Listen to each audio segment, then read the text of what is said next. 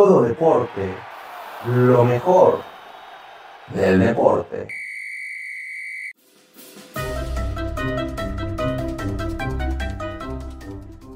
Bienvenidos a Todo Deporte, lo mejor del deporte, con el de siempre, con el de Moa. Una disculpa, no me crucifiquen, por favor, por favor, no me crucifiquen, pero es que... ¡ah!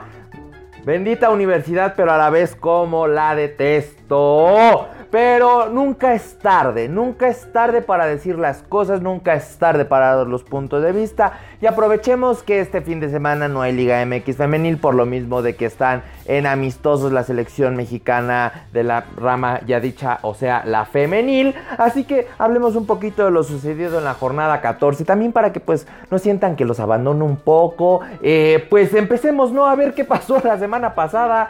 Eh, Atlético San Luis recibía al Atlas, donde el Atlas pues sacó una importante victoria. Un Atlético San Luis que pues sí le pudo competir eh, al, Atlas en algún momento del existir, en algún momento del encuentro.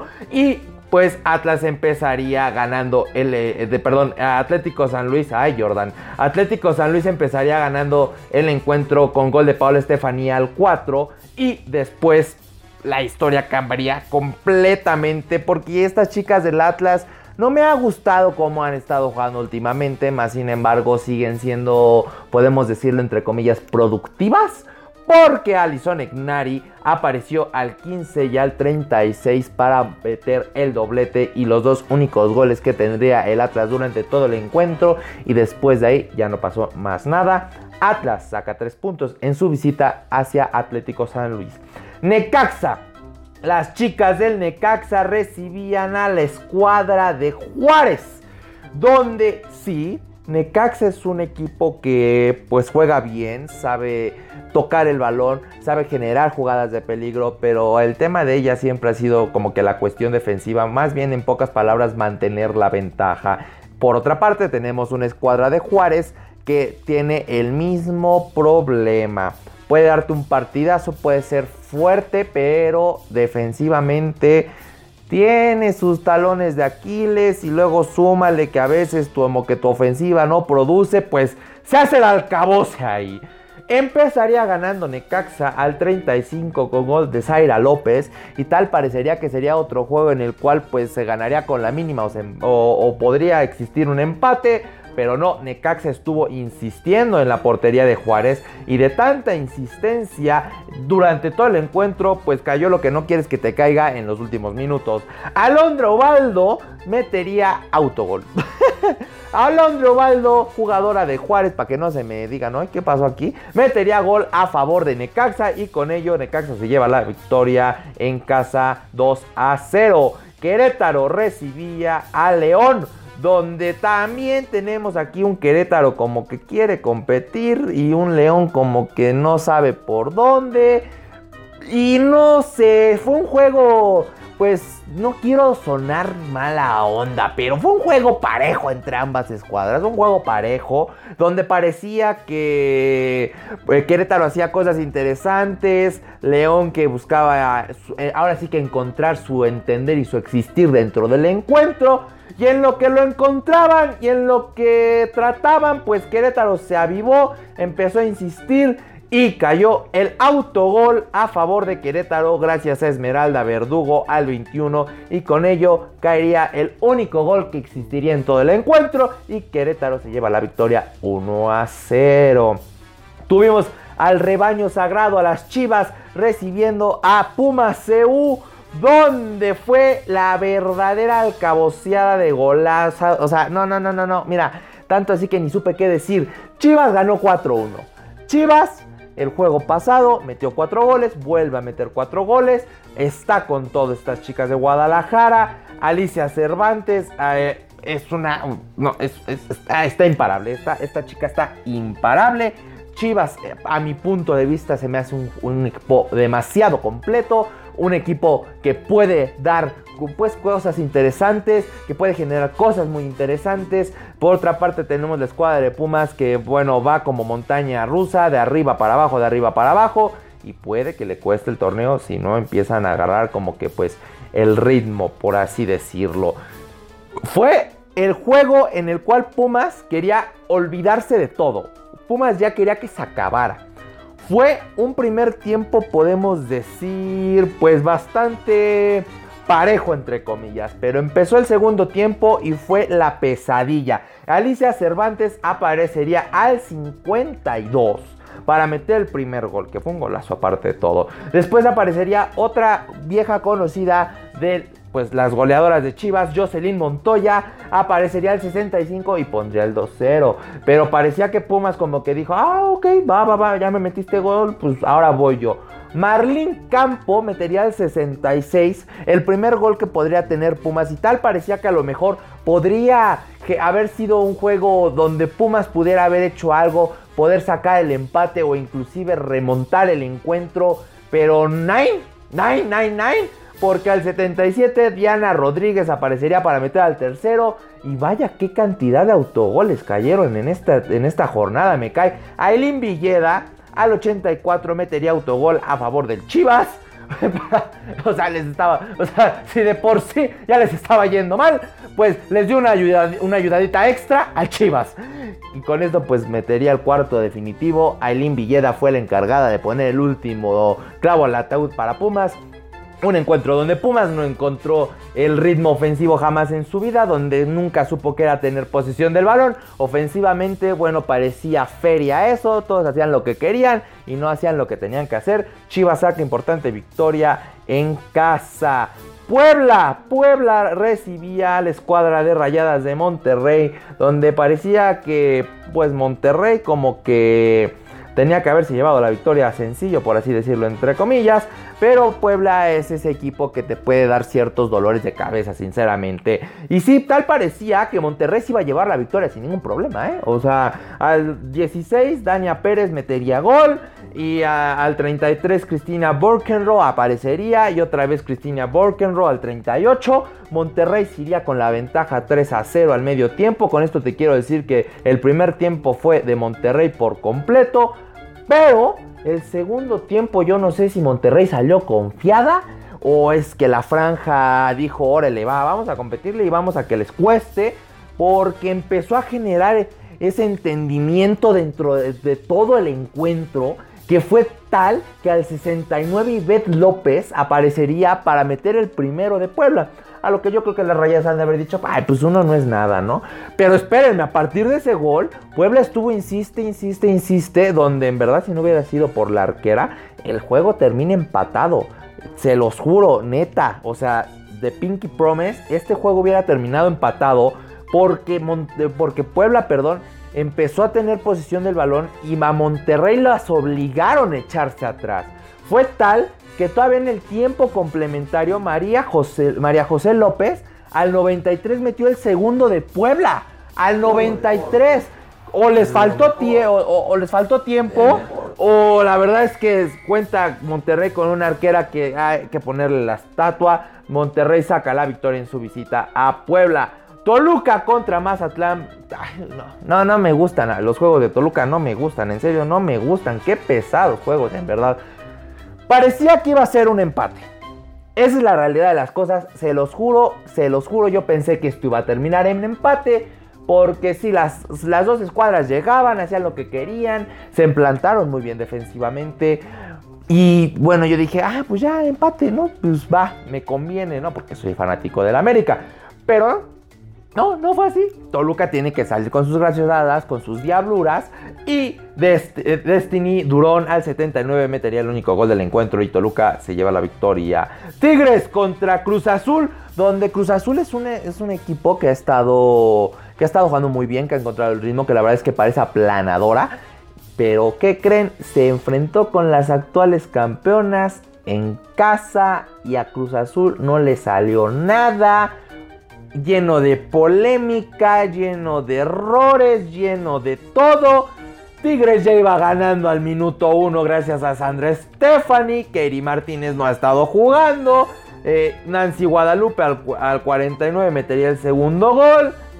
Blanca Solís al 86 el tercer gol. Con lo que quiero decir que sí fue un encuentro donde, eh, pues si lo vemos así, pues Cruz Azul no hizo absolutamente nada, pero sí, Cruz Azul sí intentó hacer. Es más, La polémica surgió al minuto 84-85 cuando Cruz Azul mete gol, marcan el gol y después dicen, no, que no, que siempre no hay gol.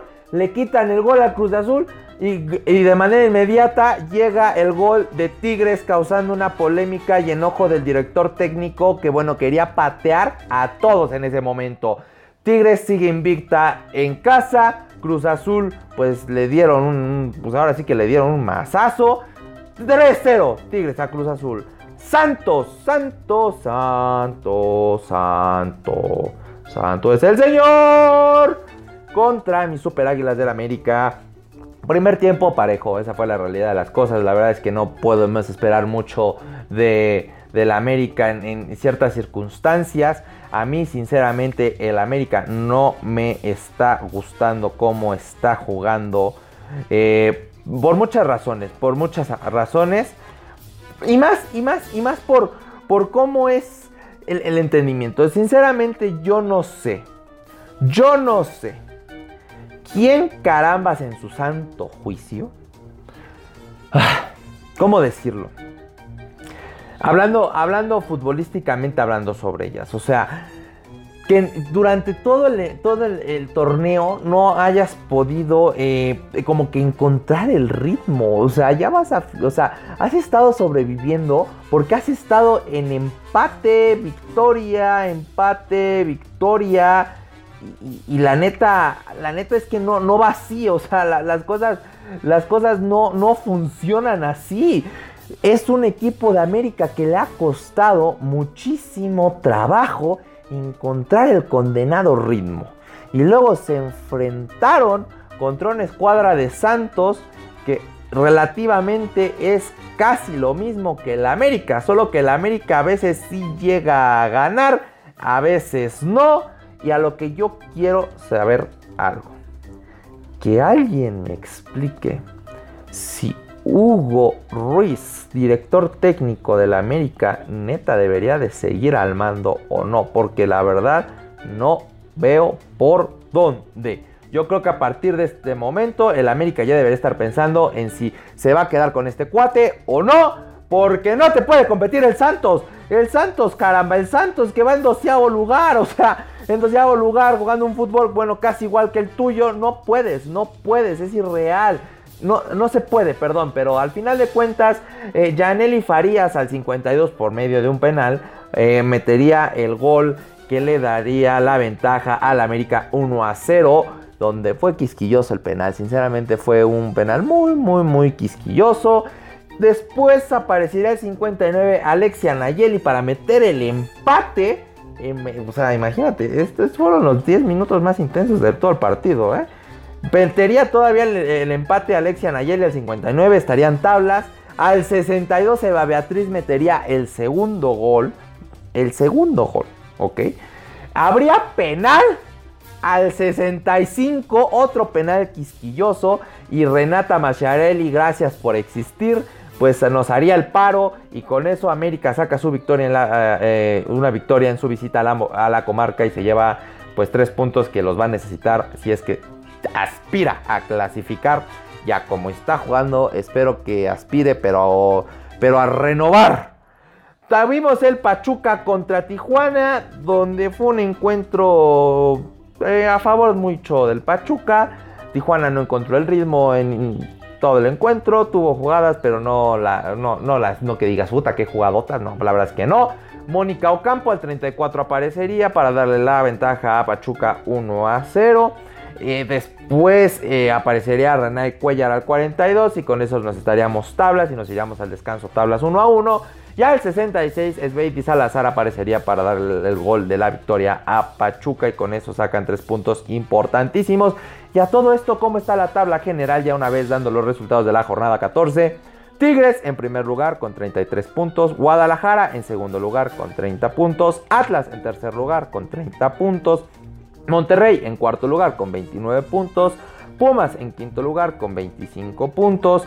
Pachuca en sexto lugar con 24 puntos, Toluca en séptimo lugar con 23 puntos, Cruz Azul en octavo lugar con 22 puntos, América en noveno lugar con 20 puntos, Mazatlán en décimo con 17 puntos, Tijuana en onceavo con 15 puntos, Santos Laguna en doceavo con 14 puntos, Querétaro en treceavo con 13 puntos, Necaxa en catorceavo con 13 puntos, Atlético San Luis en quinceavo con 11 puntos, León en dieciséisavo con 11 puntos, Juárez en diecisieteavo con 9 puntos y Puebla en el sótano en dieciochoavo con 7 puntos.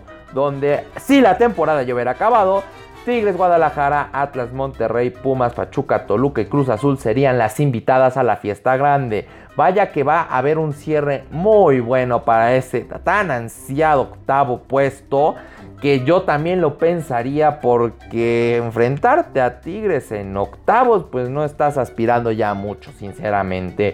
América, Mazatlán, Tijuana y hasta Santos. Santos todavía tiene la oportunidad para colarse en el octavo puesto.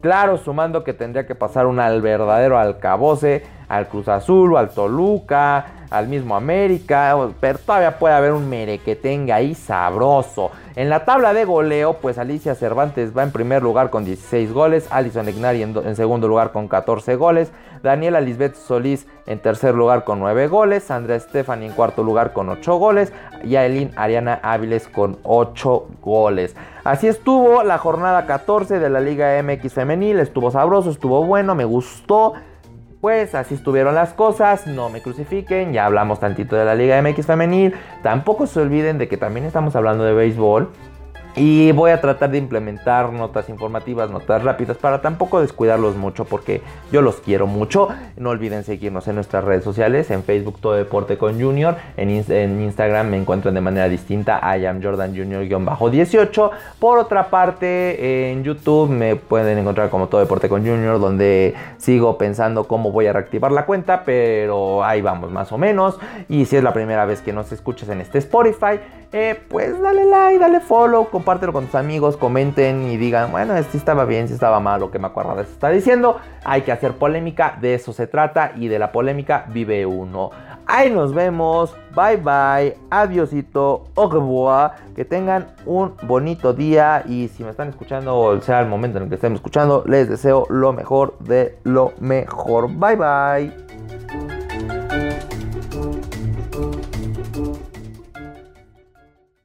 Todo deporte, lo mejor del deporte.